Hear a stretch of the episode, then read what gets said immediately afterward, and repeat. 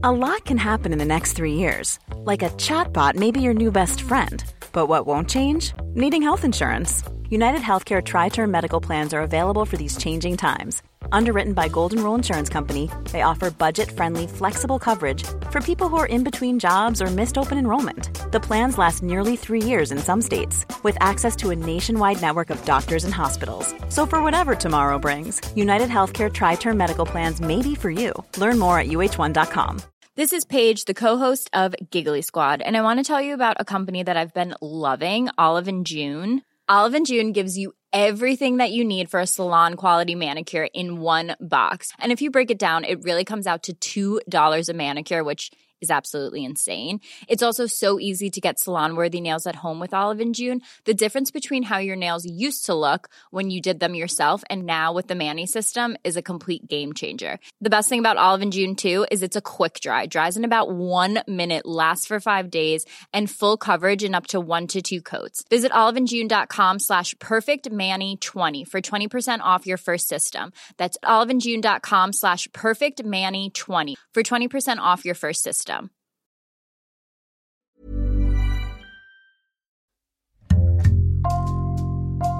Bonjour, c'est Jules Lavie pour Code Source, le podcast d'actualité du Parisien.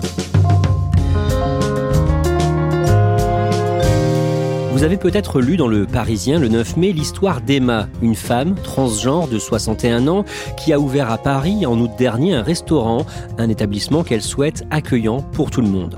À l'occasion de la journée mondiale contre l'homophobie, la transphobie et la biphobie le 17 mai, on a eu envie chez Code Source de prendre le temps d'écouter Emma pour qu'elle nous raconte elle-même son parcours personnel et professionnel. Elle témoigne aujourd'hui au micro de Claudia Prolongeau.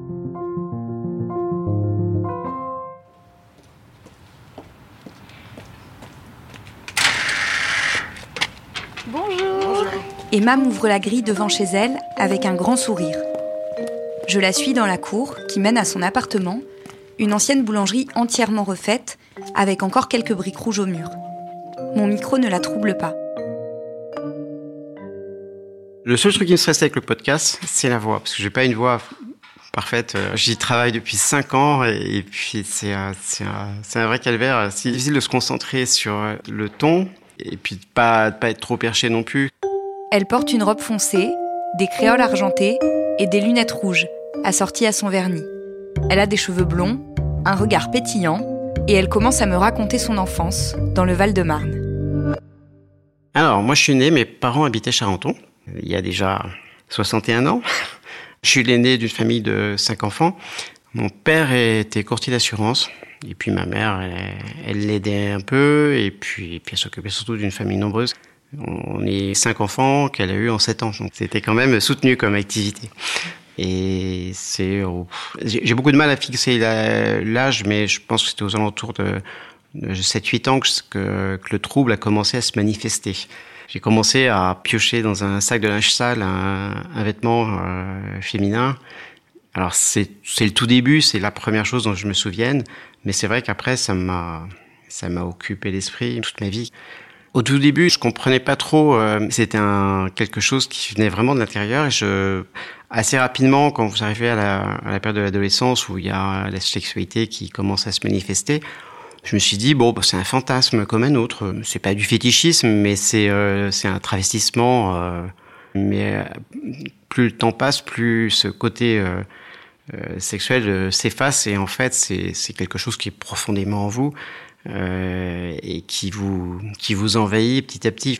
En dehors de ce trouble qu'elle perçoit très fort mais n'identifie pas encore, Emma, qui est alors un jeune homme, mène un début de vie d'adulte plutôt classique. À vrai dire, quand j'étais jeune, j'avais pas beaucoup d'idées. Euh, je savais pas trop quoi faire. J'étais pas doué en maths. Alors vraiment, j'étais une catastrophe même. Donc j'ai eu le bac. Je me suis inscrit dans une fac de droit où dans lequel j'ai j'ai surtout fréquenté euh, la cafétéria plus qu'autre chose. Donc j'ai traîné deux ans euh, dans une fac de droit pour rien, puis après j'ai pris un petit boulot. Euh, J'installais, je livrais des chaînes IFI. Euh, j'ai fait ça pendant deux ans. Puis un jour, je dis bon, allez, je vais pas faire ça toute ma vie quand même. Puis j'ai trouvé un boulot dans lequel je suis resté pendant 36 ans. Grossiste en métal électrique, euh, j'ai été employé, puis ensuite j'ai racheté des parts euh, au fondateur de la boîte. Après, ça a fait boule de neige et ça a plutôt bien fonctionné. Est-ce que vous pouvez me raconter comment vous avez rencontré euh, votre femme, à quel âge Alors, ma femme, j'ai rencontré, on, on s'est croisés dans une soirée, on avait 16-17 ans. J'ai pas trop fait attention sur le moment. puis on s'est recroisés et puis là, c'est parti. C'était l'amour fou. On, on, s'est mariés euh, assez rapidement, en fait, deux ans après. Et puis quelques années après, ben, on a commencé à avoir des enfants. Dans la famille qu'ont fondée Emma et sa femme, tout va bien. Emma est chef d'entreprise, sa femme professeure de danse, la famille est unie, les parents s'aiment, les trois enfants grandissent sereinement. Emma se travestit de temps en temps dans son coin, quand personne n'est là. Elle achète des habits de femme, les porte, puis elle a honte et les jette. C'est son rituel, son secret, et pendant un temps, elle s'en accommode. Jusqu'à mes 40 ans, ça a été à peu près. D'abord, j'étais très occupé par le travail. Et puis, euh, à la quarantaine, euh, l'entreprise a commencé à se porter un peu mieux. Je commençais à pouvoir avoir quelques moments de liberté. C'était pas énorme, mais c'était, et puis, puis ensuite, alors là, ça m'a repris fortement. Puis là, j'ai arrêté de jeter parce que je me suis dit, ça coûte cher, c'est idiot. Euh, et puis, et puis, j'ai eu une longue, longue période de travestissement, évidemment. J'en parlais strictement à personne, euh, même ma femme n'était pas au courant, personne n'était au courant. Pendant toutes ces années, Emma cache dans des locaux de son entreprise tous les vêtements et les accessoires féminins qu'elle accumule. Dès que sa femme part avec leurs enfants pour les vacances scolaires, elle ramène tout à la maison et s'autorise à être elle-même. Donc là, j'en profitais évidemment euh, pour me changer. Euh, je dormais pas beaucoup, mais et puis je rangeais tout en panique, euh, je remettais tout à sa place, je refaisais l'aller-retour au boulot pour replanquer les affaires. Enfin, c'est quand même une vie complètement dingue. En fait, c'est, je trouve que j'aime bien insister sur cette partie de la vie parce que souvent les trans n'aiment pas trop en parler parce que d'abord c'est pas un très bon souvenir, alors que moi je suis plutôt je préfère parler du passé, je préfère dire qui j'étais. C'est important pour moi. Euh, oui, j'ai pas eu une vie de femme jusqu'à maintenant, j'ai eu une vie d'homme, euh, pas complètement satisfaisante, mais, mais, pas malheureux non plus. Au début des années 2000, grâce à l'accès à Internet, Emma réalise que d'autres aussi semblent mener une double vie. À peu près à ce moment-là, et profitant toujours de l'absence de sa famille, elle commence à sortir dehors, avec ses vêtements de femme, son maquillage et ses bijoux. D'abord dans la rue, la nuit, juste quelques minutes, juste pour voir, puis un peu plus loin, puis le jour. Je me mettais des, challenges, enfin il fallait qu'à chaque fois j'aille un tout petit peu plus loin, j'y arrivais souvent, j'y arrivais pas. J'étais vraiment prise par la peur, la peur qu'on me calcule, qu'on sache euh, qui j'étais vraiment. C'est arrivé qu'il y ait des sorties avortées, enfin des je sors, quelqu'un me regarde de travers et hop, je rentre euh, immédiatement. J'osais pas me mettre les pieds dans un magasin, enfin j'osais pas. J'étais muette comme une carpe, j'osais pas parler, je j'osais pas m'exprimer. C'est très frustrant en fait. On a passé deux heures dehors euh, et, puis on revient, puis on on se démaquille et on reprend l'apparence masculine. Et puis ça, ce moment-là est, est, particulièrement frustrant. C'est, c'est, on se dit, mais pourquoi je dois, pourquoi j'ai pas le droit d'exister en étant moi-même? On se pose des questions pendant des années, savoir, euh, me dire qu'est-ce qui te ferait le plus plaisir dans la vie, qu'est-ce qui te rendrait le plus, qu'est-ce qui t'aimerait le plus de bonheur? Ben en fait, c'était d'être moi-même, c'était d'être une femme. Voilà. En 2005, alors que le rituel d'Emma est bien rodé, elle fait une erreur et sa femme s'en aperçoit. Elle revenait de vacances, donc j'avais tout rangé, sauf produit. J'avais oublié un flacon démaquillant euh, dans la salle de bain qui n'était pas du tout de la marque qu'elle utilise. Et donc là, le soir, elle me dit euh, c'est à qui ce flacon démaquillant? Elle pensait que j'avais une maîtresse qui était venue, enfin voilà, qui avait oublié. Euh. Puis là, je lui ai dit non, c'est à moi. Et là, on a, j'ai déballé mon histoire. Elle était surprise, elle m'a plutôt bien accueilli. Et curieusement, je ne sais pas pourquoi, j'ai pas su lui faire confiance à ce moment-là. On s'est renfermé dans un silence après pendant 3-4 ans à peu près. Et puis, puis à un moment, je lui dis non, c'est idiot quand même. Elle sait quelque chose de moi. Elle tolérait en fait ces travestissements occasionnels qu'elle ne voyait pas, parce que même au départ, elle voulait même pas avoir de photos de moi. Et puis j'ai un petit peu forcé quand même pour qu'elle accepte. puis un jour, elle a fini par, par accepter au moins déjà de voir mes photos. Et puis un jour, elle m'a dit bon viens, on sort ensemble, on va, je sais plus, on était en Belgique ou, à Amsterdam. Elle voulait que ce soit à l'étranger, dans un endroit neutre où a priori, on risquait pas de croiser quelqu'un qu'on connaissait. Bon, c'était pas très souvent, hein, c'était c'était aller deux, trois fois par an, un grand maximum. Mais ça m'a aidé aussi à mieux m'accepter également. En 2009, Emma décide de passer une étape en s'offrant une épilation définitive des jambes. Cela lui fait plaisir d'autant que personne ne le remarquera. Pour autant, à ce moment-là, il n'est pas question pour elle de transition. Elle n'imagine pas que par la suite, elle pourra aller plus loin, et ce n'est pas par ce terme qu'elle définit ce qu'elle est en train de vivre. Moi, je me rendais pas compte dans quelle direction j'allais en fait. Donc, j'ai commencé à toucher en fait à, mon corps. Euh, alors, l'épilation, c'est pas trop méchant parce qu'on commence par les jambes, le corps. Enfin, c'est des choses qui se voient pas euh, tous les jours. Et puis, on, je me suis occupé, euh, surtout après, du, en 2015, j'ai commencé à attaquer l'épilation du visage, qui est le plus important, parce que c'est ce qu'on voit. Hein. Et puis, en, pendant deux années, euh, tout se passait pas trop mal, on va dire. Et puis, en 2017, je me souviens d'une sortie que c'était bien passé, il n'y avait pas eu de soucis particuliers. Mais en rentrant, j'ai eu un, un ras-le-bol. Il y a eu, c'était le, je sais pas comment l'expliquer, j'en sais rien, mais J'en ai eu marre de pas être libre, d'être moi-même. J'ai dit ça suffit, ma vie m'appartient, mon corps m'appartient.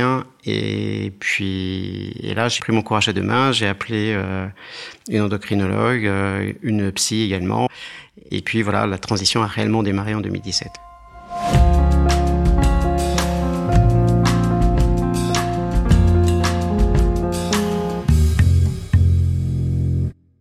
Emma en parle à sa femme et elle entame son traitement hormonal en juin 2017. Les bouleversements ne sont pas immédiats, ce qui lui laisse encore un peu de temps avant de l'annoncer au reste de son entourage. Mais début 2018, elle doit se lancer. Sur la totalité des gens à qui j'avais, je devais faire l'annonce, je devais avoir au moins une centaine de personnes. Enfin, c'est, c'est, lourd. Hein. en fait, on est prête à tout. Euh, qu'on soit trans, homme ou femme, ça change rien on est prêt à tout perdre, euh, et c'est pas que ça nous fasse plaisir, mais on est prêt à tout perdre pour vivre enfin euh, pleinement. Et ça, c'est vrai que c'est quelque chose que les gens comprennent pas. Moi, j'ai attendu 60 ans pour vivre ma vie, donc je pense pas que je sois égoïste. Mais il y a un moment, euh, une fois qu'on a compris qui on était, on, ne peut faire qu'une chose, c'est le vivre. Les premiers à qui elle en parle, après sa femme, sont ses enfants, désormais adultes. Et comme attendu, dans un premier temps, ils ne réagissent pas très bien. Il y a d'abord un, rejet quand même dans un premier temps. Hein. C'est, c'est, il voulait pas entendre parler de ça. Il y a, ma femme m'a beaucoup aidé euh, pour faire avancer l'acceptation. Puis j'y étais progressivement, c'est-à-dire que je me suis montré petit à petit. D'abord, en fait, j'ai fait ça dans une période où j'étais encore dans une période entre deux, où je partais travailler. C'était monsieur qui partait travailler, et puis le week-end, euh, pendant les vacances, je, je profitais quand même de ces moments de liberté pour euh, pour être moi-même mais j'y étais tout en douceur. Enfin, vraiment, euh, j'ai fait le maximum pour pas trop les heurter. Mais, en fait, vous, quelle que soit la méthode qu'on utilise, de toute façon, ça, ça crée une onde de choc qui est, qui est forte. Hein. C'est difficile quand même à, à gérer cette partie-là. Une fois son coming out fait auprès de sa famille et de ses amis, Emma doit aussi en informer son personnel. Mais elle renonce. La transition étant quand même une période très difficile. À l'annoncer à sa famille, à ses amis, j'avais déjà, il y a des familles nombreuses des deux côtés, c'était déjà très long. Euh, se taper tout le personnel et pour se sentir complètement discrédité parce qu'en fait on va perdre son pouvoir, on va perdre. Euh, j'avais pas envie non plus de faire prendre un risque à la boîte euh, quelconque parce qu'on allait dire ah ben c'est la boîte de l'autre traflo, euh, voilà. En général les termes sont crus, hein, on... donc j'ai pas voulu prendre ce risque. Je pense pas m'être trompé d'ailleurs, je pense que c'est qu'il valait mieux que je parte. Emma quitte donc son entreprise sans regret. Le lendemain, elle se débarrasse de tous ses habits masculins. Ah, ça, c'est un plaisir, euh, un plaisir particulier, ça. C'est, symbolique, évidemment, mais euh, ça, ça, fait du bien, quoi, de, de se dire, ça y est, c'est fini, c'est terminé. La période d'avant, ciao.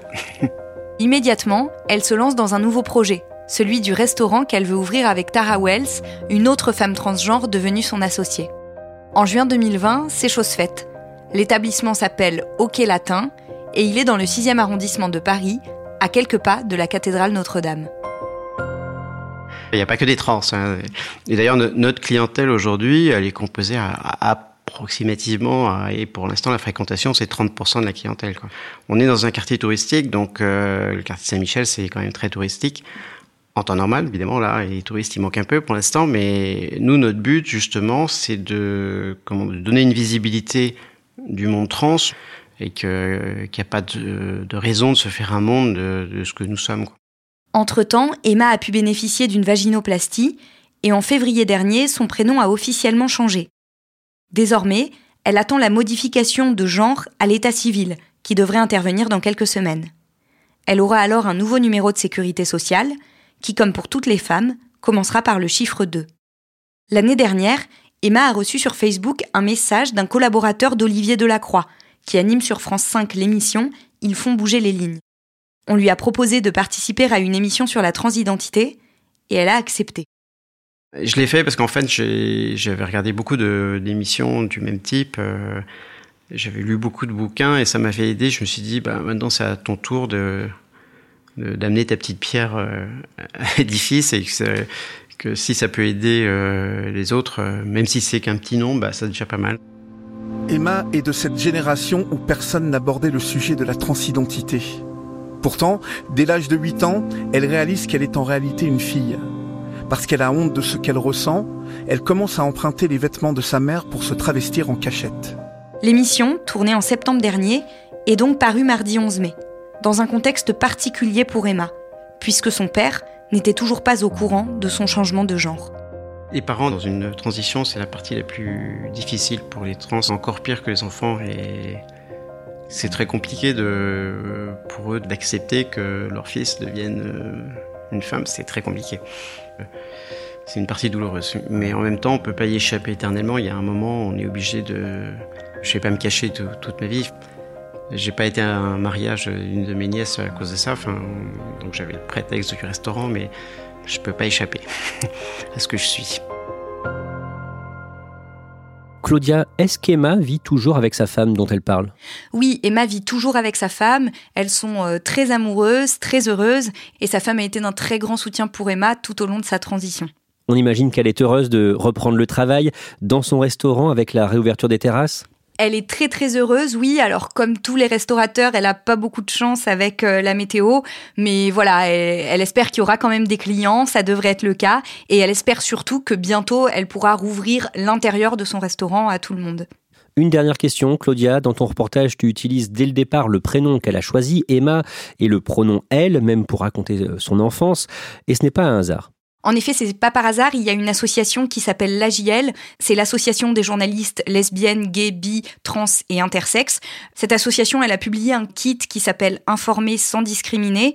Euh, dans ce kit, on retrouve un chapitre intitulé Respecter les personnes trans et dedans, il y est expliqué que nous devons respecter le genre dans lequel la personne interviewée ou la personne dont on parle se définit et que même pour parler du passé, on utilise le prénom actuel de la personne, donc Emma, et le bon pronom, donc elle.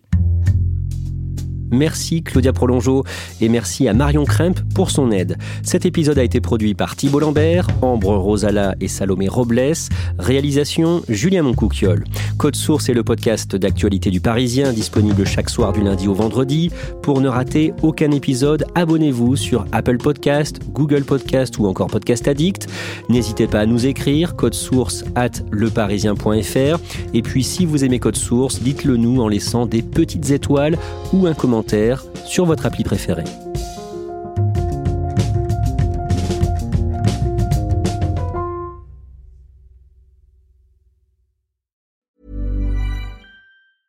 Normally, being a little extra might be a bit much, but not when it comes to healthcare. That's why United Healthcare's Health Protector Guard fixed indemnity insurance plans, underwritten by Golden Rule Insurance Company, supplement your primary plan so you manage out of pocket costs. Learn more at uh1.com.